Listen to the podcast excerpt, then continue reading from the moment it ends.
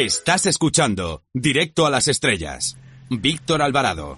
El ensayo es un género que intenta informar y formar al lector de un determinado tema, pero a veces corre el riesgo de no captar la atención del lector. Los autores, Santiago Aguilar y Felipe Cabrerizo, han demostrado su capacidad para divulgar y entretener con este magnífico libro, La Codorniz,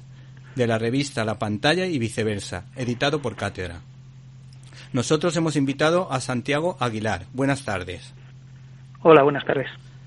¿Cuál fue la mayor virtud de la exitosa Codorniz de la que Miura dijo nada de revistas satíricas, hagamos simplemente una revista de humor?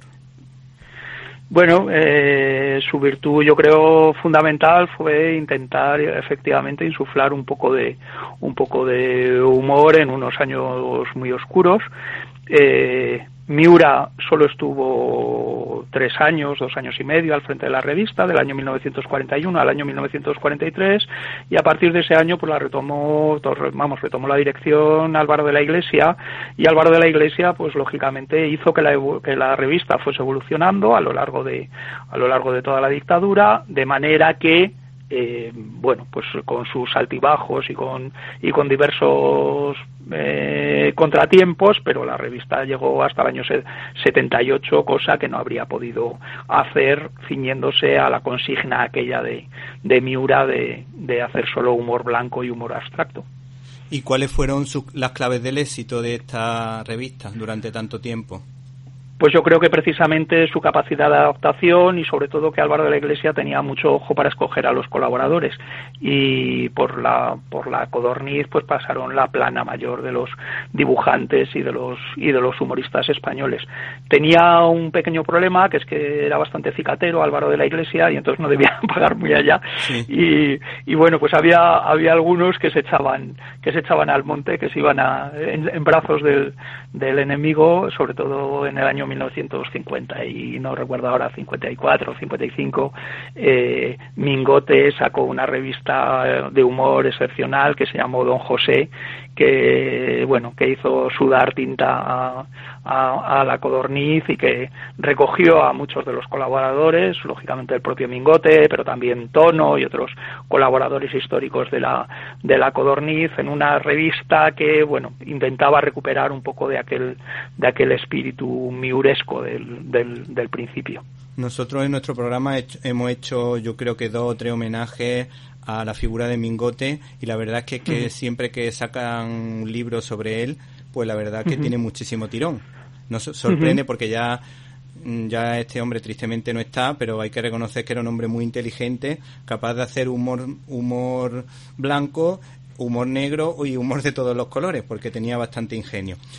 Eh, en el libro se cuenta que trabajaron autores vinculados a la derecha, por ejemplo, yo creo que Miura entiendo que sí, pero aquí me llama la atención que también esté, por ejemplo, Rafael Ascona, que lo recordamos por la película El Pisito, y que era un hombre más bien de izquierda y que escribía súper bien también y que me gusta muchísimo en algunas adaptaciones que ha hecho. Y también, por ejemplo, alguien que podía considerarse un poquito más independiente, que me imagino que es, ah, aquí lo tengo, Venceslao Fernández Flores, autor del Bosque Animado, y me llama la atención cómo fue la relación, porque ahora últimamente se escucha lo contrario, que fue que, hubo mucho conflicto, o por lo menos algunas veces se da a entender, claro, dependiendo del medio de comunicación en el del que estemos hablando, pero nos gustaría que nos explicase si hubo la relación era buena, si hubo algún rifirrafe, alguna anécdota curiosa, lo que te parezca.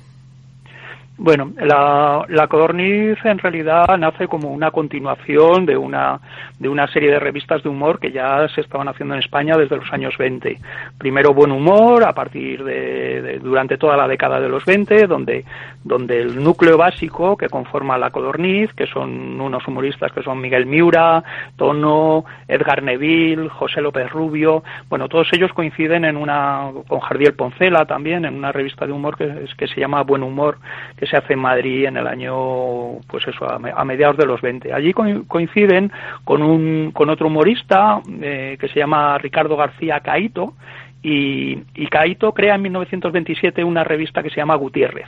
Gutiérrez los aglutina a todos ellos. Gutiérrez eh, tiene una línea de humor eh, en el que ya están muchas de las cosas que luego van a, van a pasar en la codorniz. Lo que pasa es que todos los miembros del grupo, salvo Miguel Miura, eh, en el año 1930 viajan a Hollywood y se dedican a hacer versiones en español de, de las películas mm, eh, que hacían las grandes productoras estadounidenses, pues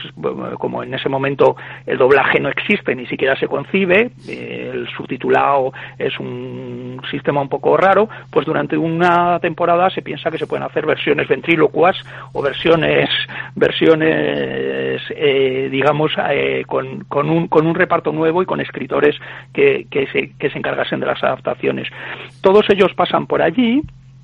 y durante ese plazo, eh, Gutiérrez, eh, con la proclamación de la República, es una revista que empieza a polarizarse ideológicamente, eh, mucho, o sea, quiero decir que, que, bueno, pues lo que pasa en el resto del, del, del mundo intelectual durante, durante toda la República, hay gente que, que, que se radicaliza mucho y, y, aboga directamente por el, por el fascismo, mientras que otros, eh, bueno, pues también se radicalizan, digamos, de signo contrario y van un poco ahí tomando como modelo el, el, el, el soviet, ¿no? El, el comunismo soviético. Eh, en este en este rifirrafe, eh, pues todos ellos procuran mantenerse un poco equidistantes, pero no, eso no quita para que la revista, para que Gutiérrez tenga este tipo de este tipo de, de, tensiones en su interior que terminan acabando con la propia con la propia revista, porque hay otros medios como Gracia y Justicia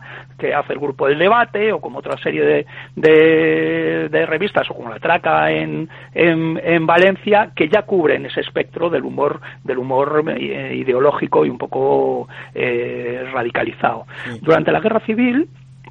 Miura llega a San Sebastián y se reúne allí con el grupo de, de, bueno de, colaboradores que habían hecho la revista, salvo algunos que han tenido que partir al exilio o que o que se han quedado en el en el, en el bando republicano, incluso algunos será será fusilado, pero pero ahí se conforma un núcleo y eh, a Miura le ofrecen la dirección de otra revista de humor más que se hace para los combatientes del bando nacional, que se llama La Ametralladora. Eh, la Ametralladora. ¿Te está gustando este episodio? Hazte fan desde el botón Apoyar del podcast de Nivos. Elige tu aportación y podrás escuchar este y el resto de sus episodios extra. Además, ayudarás a su productor a seguir creando contenido con la misma pasión y dedicación.